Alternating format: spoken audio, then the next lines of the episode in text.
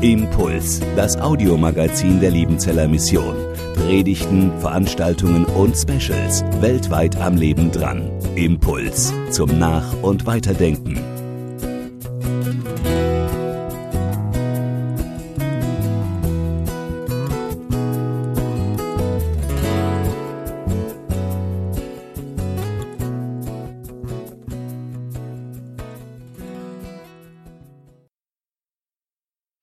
Ja, liebe Brüder und Schwestern, 14 Jahre fast bin ich jetzt Dekan in Kalf und 14 Jahre heißt, ich war wahrscheinlich 12, 13, vielleicht auch schon 14 Mal jetzt hier zum Predigen im Gottesdienst äh, auf dem Missionsberg.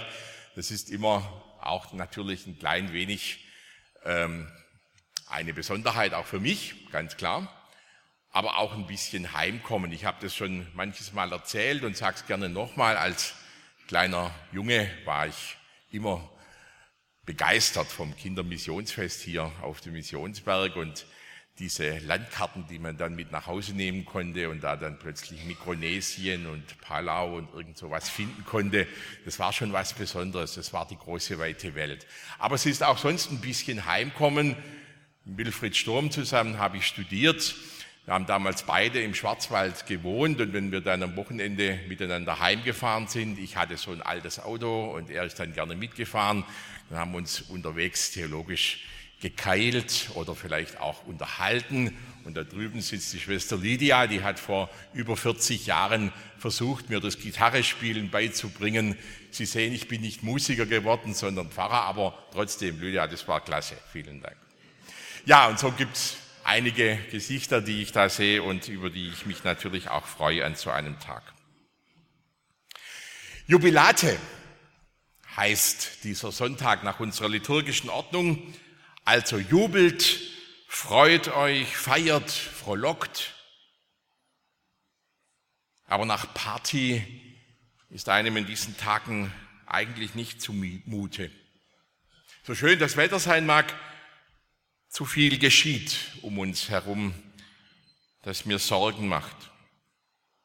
Stehen wir wieder vor einer erneuten Phase des Kalten Krieges, in der wir Angst haben müssen, dass die beiden Supermächte Russland und USA aneinander geraten? Jubilate heißt dieser Sonntag, aber das Jubeln bleibt einem im Halse stecken. Zu viel passiert in dieser Welt, das mir die Feierlaune nimmt. Syrien, die Türkei, Israel, Palästina, die Stichworte genügen. Jubilate heißt dieser Sonntag und der Apostel Paulus hält stur an dieser Freude fest. Meine Bedenken, meine Einwände, meine innere Zerrissenheit wischt er mit wenigen Versen beiseite. Sie sehen es gleich und hören es.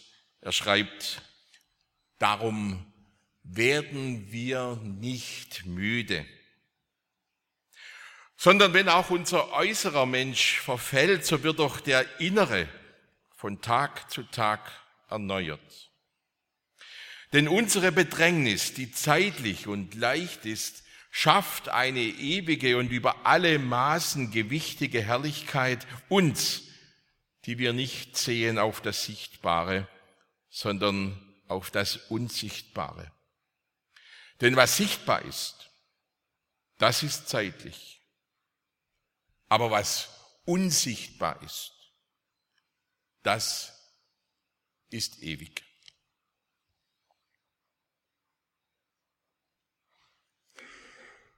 Hellwache Augen sehen den kleinen José an. Die hellwachen Augen gehören dem alten Petro. Petro ist uralt. Dünn und winzig sitzt er in seinem Rollstuhl am Flussufer. Und seitdem José, das siebenjährige Straßenkind, bei den Nonnen ein Zuhause gefunden hat, ist er am liebsten mit dem alten Pedro zusammen, dem Großvater von Schwester Carla. Der Junge fragt, bist du schon 100 Jahre alt? Pedro hebt beide Arme und ruft vergnügt, wie alt ich bin, das weiß nur Gott. Aber frag nur, frag nur, mein Junge. Gerade ist Schwester Carla gekommen. Gemeinsam heben José und Schwester Carla den alten Mann aus dem Rollstuhl und setzen ihn vorsichtig auf den Bootsteg. Jetzt kann Pedro seine dünnen, faltigen Füße ins Wasser halten. So ist es gut, sagt er. Warum kannst du eigentlich nicht mehr laufen? will José wissen. Oh, sagt Pedro, ein Lastauto hat mich überfahren. Das ist schon lange her, fast 40 Jahre. José hat sich neben ihn gesetzt und auch er lässt die Füße ins Wasser baumeln.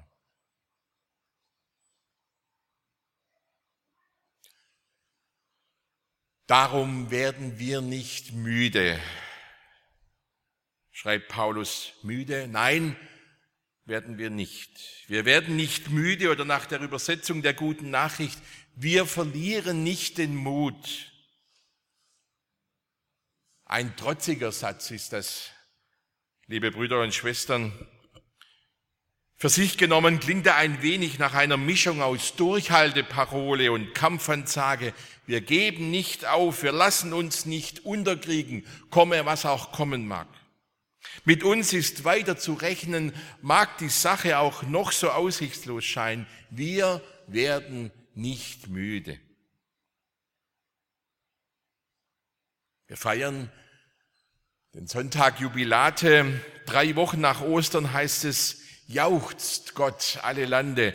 Und wir werden eingeladen, in den österlichen Jubel einzustimmen, vorbehaltlos, endlich einmal ohne angezogene Handbremse, mit Leib und Seele, umfassendes, totales Gotteslob.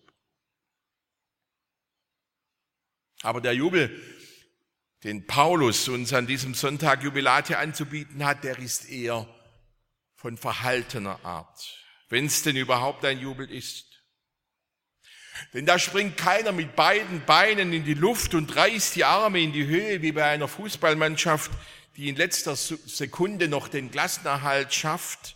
Er ist, als ob dem Paulus versteckte Gewichte an den Füßen kleben, der Apostel nur eben den Kopf recken kann und trotzig seinen Widersachern entgegenhalten kann, wir werden nicht müde, wir geben nicht auf. Aber immerhin, das kann er und das tut er. Den Kopf reckt er nach oben, zum Himmel streckt er sich, obwohl vieles ihn zu Boden drücken will. Das ist eine Kampfansage, liebe Brüder und Schwestern. Da braucht es andere Gewissheiten und Kräfte als die, die uns vor Augen liegen. Für Paulus ist das der Blick in die Weite, in das Morgen Gottes, das am Ostermorgen seinen Ausgang genommen hat. Denn von Ostern her hat alle Trübsal, alle Beschwernis eine Grenze, ein Maß. Es hat seine Zeit, sagt Paulus sich und uns über das, was seine Lebenswaage so schwer nach unten drückt. Es bleibt nicht ewig. Deshalb Kopf hoch, denn da ist ein Gegengewicht. Das liegt zwar noch nicht auf der Waagschale deines Lebens, aber es wird schon gefertigt und ist schon für deinen Lebens, für deine Lebenswaage bestimmt. Denn unsere Trübsal, die zeitlich und leicht ist, schafft eine ewige und über alle Maßen gewichtige Herrlichkeit. Uns, die wir nicht sehen auf das Sichtbare, sondern auf das Unsichtbare. Kurz gesagt, das Beste kommt noch.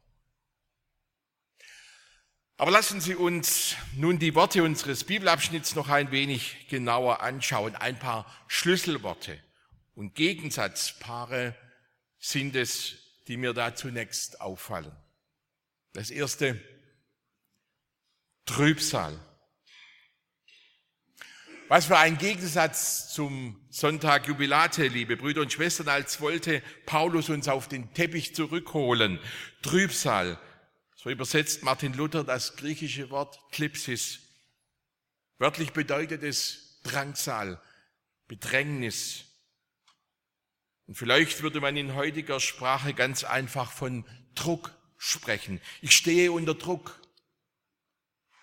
Druck gibt es überall vor den Abiturklausuren und Prüfungen. Druck gibt es zu Hause und am Arbeitsplatz, im Sportverein und vielleicht auch im Geldbeutel. Jeder, jede von uns steht immer einmal wieder oder ständig unter Druck. Wir kennen das. Und wenige Verse vorher im zweiten Kapitel des zweiten Korintherbriefes hat Paulus erwähnt, unter welchem Druck er steht. Er spricht von der Enge und der Beklemmung, die sich auf sein Herz legt, wenn er mit den Korinthern sich auseinandersetzt, mit denen er in Streit geraten ist. Sie wollten ihn als Apostel nicht mehr anerkennen und sind von seinem Evangelium abgewichen. Das macht ihm Druck, Druck auf der Seele. Und das zweite Schlüsselwort in unserem Predigttext, Herrlichkeit. In der griechischen Bibel steht Doxa, eines der häufigsten und vielschichtigsten Wörter des Neuen Testamentes. Doxa, das heißt übersetzt Glanz, Schein. Jener Glanz, den die Hirten über den Feldern von Bethlehem wahrgenommen haben oder von dem Johannes schreibt, wir sahen seine Herrlichkeit. Gemeint ist der Lichtglanz Gottes, der seine Majestät seine Erhabenheit widerspiegelt. An dieser hellen Herrlichkeit werden in Gottes neuer Welt alle, die ihm gehören, teilhaben. Sie werden eintauchen in den vollendeten Lichtglanz des Ewigen. Doch nicht erst dann. Schon jetzt haben die Menschen, die ihr Leben Gott geweiht haben, die Opfer dafür auf sich nehmen, leiden oder gar ein Martyrium. Schon jetzt haben solche Menschen an diesem Lichtglanz Anteil. Deshalb übrigens werden auf den Ikonen der orthodoxen Kirchen die Heiligen und die Märtyrer immer mit einem Heiligenschein dargestellt. Die mittelalterliche Kirche hat diesen Satz aus unserem Predigtwort offenbar wörtlich genommen. Die Trübsal, die Bedrängnis, der Druck, die Qual, die Verfolgung schaffen den Menschen, die sie auf sich nehmen, eine über die Maßen beständige Herrlichkeit, einen Schein der Herrlichkeit, einen unverlierbaren Glanz. Was für das menschliche Auge wohl unsichtbar ist, aber die Ikonenmaler stellen die Menschen nicht so dar, wie sie vor Augen stehen, sondern wie sie geglaubt werden. Ein Ikonenmaler bleibt nicht beim vordergründig Sichtbaren, sondern zeigt die Wirklichkeit in ihrer Tiefe. Auch das Unsichtbare eben, das Ewige, das, was Gott einem Menschen schenkt. Ein weiteres Gegensatzpaar, das Sichtbare und das Unsichtbare ist damit angedeutet. Unter diesem Wortpaar lässt sich eine ganze Predigt, ein ganzer Predigtext eben dieser Text in zwei Teile gliedern. Hier das Vordergründige, das Greifbare, das Messbare, dort das Unsichtbare, das Eigentliche, das, was hinter den Dingen steckt. Hier die Trübsal, die Mühe, der Druck und der Gegendruck, dort Herrlichkeit, Leichtigkeit, Pracht, Erfüllung. Hier der äußere Mensch, der mit den Jahren verfällt und uns jeden Morgen vor dem Spiegel vielleicht ein wenig fremder wird. Und dort der innere Mensch, der Tag für Tag erneuert und wieder aufgebaut wird. Die Menschen früher haben hinter das Sichtbare geschaut und immer auch das Unsichtbare gesucht und erkannt. Sie ahnten etwas vom geheimen Wesen, vom unsichtbaren Sinn und Sein aller Dinge. Wir heute, wir halten uns am Sichtbaren fest. Wenn wir eine Sache besser verstehen wollen, dann versuchen wir sie zu durchdringen, und zwar ganz banal im physischen Sinn. Wir nehmen sie auseinander Schauen Sie uns aus der Nähe an, genauer, noch genauer. Wir nehmen die Lupe zur Hand, das Mikroskop. Und auf diese Weise haben wir Ungeheuerliches in Erfahrung gebracht über die Welt und den Menschen. Wir haben erkannt, dass ein Mensch aus Erbanlagen zusammengesetzt ist und aus welchen wir haben begriffen, dass ein Mensch durch Zellteilung entsteht und wächst und sich in der Tat täglich erneuert bis zu einem gewissen Alter. Wir sind tatsächlich bis zum Innersten vorgedrungen, zu dem, was die Welt zusammenhält und gleichzeitig in Bewegung bringt, zum Kern aller Dinge, zu den kleinsten unteilbaren Teilchen, aus denen sich alle Dinge zusammensetzen. All das haben wir erforscht. Kann man noch genauer schauen? Ich glaube ja. Und die Besten unter den Naturwissenschaftlern wissen das auch. Sie wissen, dass das, was man mit den Augen sieht und sei es das allerkleinste Teilchen, doch nicht alles ist. Denn mit alledem bleiben wir beschränkt auf das, was Paulus die Welt der sichtbaren Dinge nennt. Nur ist der äußere Mensch nicht alles. Denn was ist denn wenn meine Kräfte nachlassen? Wer bin ich noch, wenn mein Geist seinen Geist aufgibt? Wenn ich wirr und ungeordnet rede und denke? Wer bin ich, wenn der Glanz meiner Augen matt wird?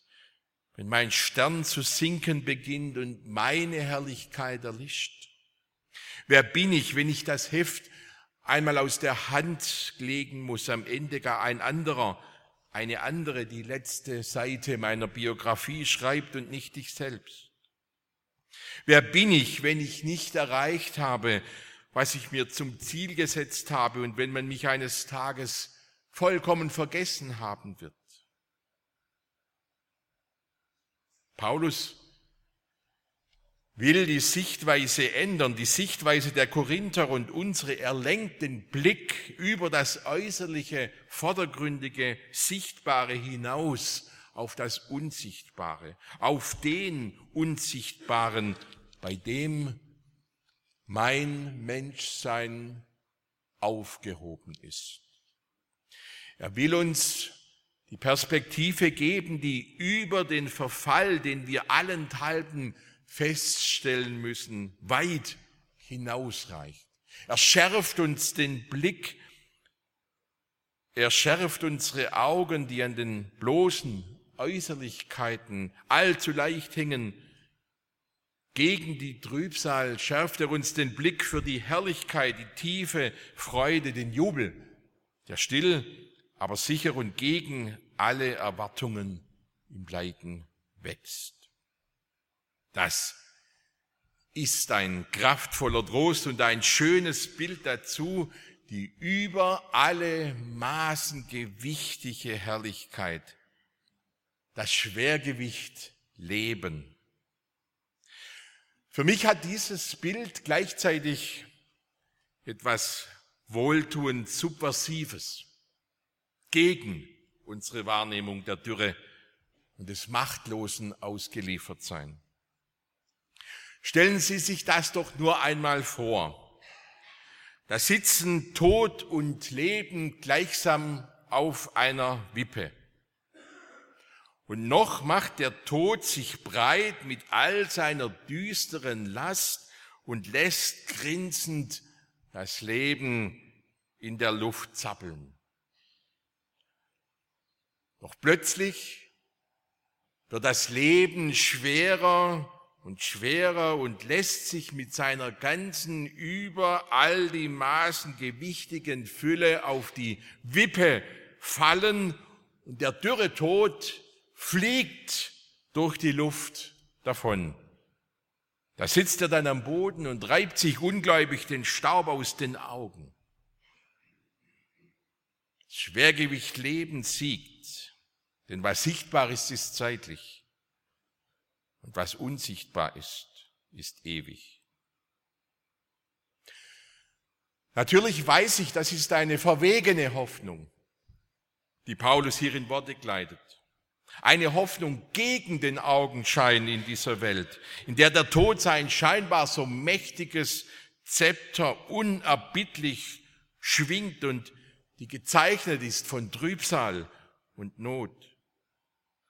Der Apostel hat auch nur ganz wenig in der Hand, aber er klammert sich fest an der Geschichte des einen, der in den Tod ging, den der Tod nicht festhalten konnte. Denn wir wissen, schreibt er, dass der, der den Herrn Jesus auferweckt hat, auch uns auferwecken wird mit ihm und wird uns vor sich hinstellen samt ihm. So schreibt er wenige Verse vor unserem Predigtabschnitt. Diese österliche Hoffnung dekliniert er jetzt durch für den Alltag seines Lebens. Oder besser, er lässt diese Hoffnung ganz und gar für sich gelten. Er lässt sie schon jetzt hineinreichen in sein Leben und stellt sich mit all seinen müden Knochen mitten hinein in das österliche Sonnenlicht. Auferstehung meint, Fortsetzung folgt. Das Schwergewicht Leben mag den Platz auf der Wippe noch nicht endgültig eingenommen haben, wohl wahr, und doch ist da einer auferstanden und hat den Tod ein für alle Mal besiegt, hat ihm einen Schlag versetzt, von dem er sich nicht erholen wird. Da lacht das Leben dem Tod nun jeden Morgen fröhlich oder auch trotzig ins Gesicht, obwohl es weiß, so schnell gibt sich der Tod nicht geschlagen. Und da wirken dann Menschen mit all den kleinen Aufständen gegen den Tod, auch wenn noch so düstere Schlagzeilen die Welt beherrschen. Christen sind Protestleute gegen den Tod. So hat es Johann Christoph Blumhardt in Möttlingen drüben einmal formuliert. Sie packen mit an und sie setzen sich ein für das Leben mit der Kraft ihrer klugen Gedanken und ihrer starken Arme. Und wenn es dazu nicht mehr reicht, dann falten sie doch die Hände und beten für diese Welt und ihre Menschen und werden nicht müde. Und werden nicht müde, sondern halten stand, weil sie wissen, dass sie selbst gehalten sind und das Allerbeste noch kommt. Ich halte stand, weil ich gehalten werde. Teneo quia teneo war das Motto der bekennenden Kirche. Johannes Rau, einer unserer letzten Bundespräsidenten, hat das auch als sein Lebensmotto hochgehalten. Ich halte stand, weil ich gehalten werde. Jubilate heißt dieser Sonntag. Und ja, es ist verrückt, denn wir sind verrückt. Oder besser, unsere Perspektive ist es. Wir richten unseren Blick nämlich nicht auf das, was wir sehen, sondern auf das, was jetzt noch unsichtbar ist. Denn das Sichtbare ist vergänglich, aber das Unsichtbare ist ewig. Das Licht des Ostermorgens stellt jeden Karfreitag in den Schatten. Die Auferstehung Jesu Christi entmachtet jeden Tod. Es ist nicht mehr als eine Hoffnung, aber die, liebe Brüder und Schwestern, die hat es in sich. Sie macht das Leiden in dieser Welt nicht erträglicher, aber sie trägt dazu bei, vor diesem Leiden und ihren Urhebern nicht zu kapitulieren. José und der alte Pedro sitzen noch immer auf dem Steg und lassen ihre Füße ins Wasser baumeln. Weißt du, was merkwürdig ist? meint der kleine José. Manche Leute schimpfen den ganzen Tag und haben müde Augen und sind irgendwie vertrocknet. Bei dir ist das nicht so. Naja, sagt der alte Petro und lacht, vertrocknen kann die Haut schon, wenn man alt ist, aber hier drinnen, da vertrockne ich nicht. Hier drinnen wird mein Lebensmut jeden Tag von neuem aufgefrischt. Der große Gott hat irgendwie einen Narren an mir gefressen. Ich frag mich immer wieder, Pedro, alter Nichtsnutz, was will Gott denn mit dir noch anfangen? Kannst ja nicht mehr laufen, kannst nur noch anderen zur Last fallen. Aber wenn dann meine Carla betet, der Herr ist mein Hirte, mir wird nichts mangeln, dann ist wieder klar, der mag mich wirklich und der hat immer noch etwas mit mir vor. Und Petro legt José den Arm um die Schulter und sagt, und dann schickt mir Gott immer noch eine Überraschung, zum Beispiel dich, mein Junge. Das hält mich innerlich frisch und lebendig. Nein, wir werden nicht müde sondern wenn auch unser äußerer Mensch zerfällt, so wird doch der innere Tag für Tag erneuert. Darum sehen wir nicht auf das Sichtbare, sondern auf das Unsichtbare. Denn was sichtbar ist, das ist zeitlich. Aber was unsichtbar ist, das ist ewig. Amen.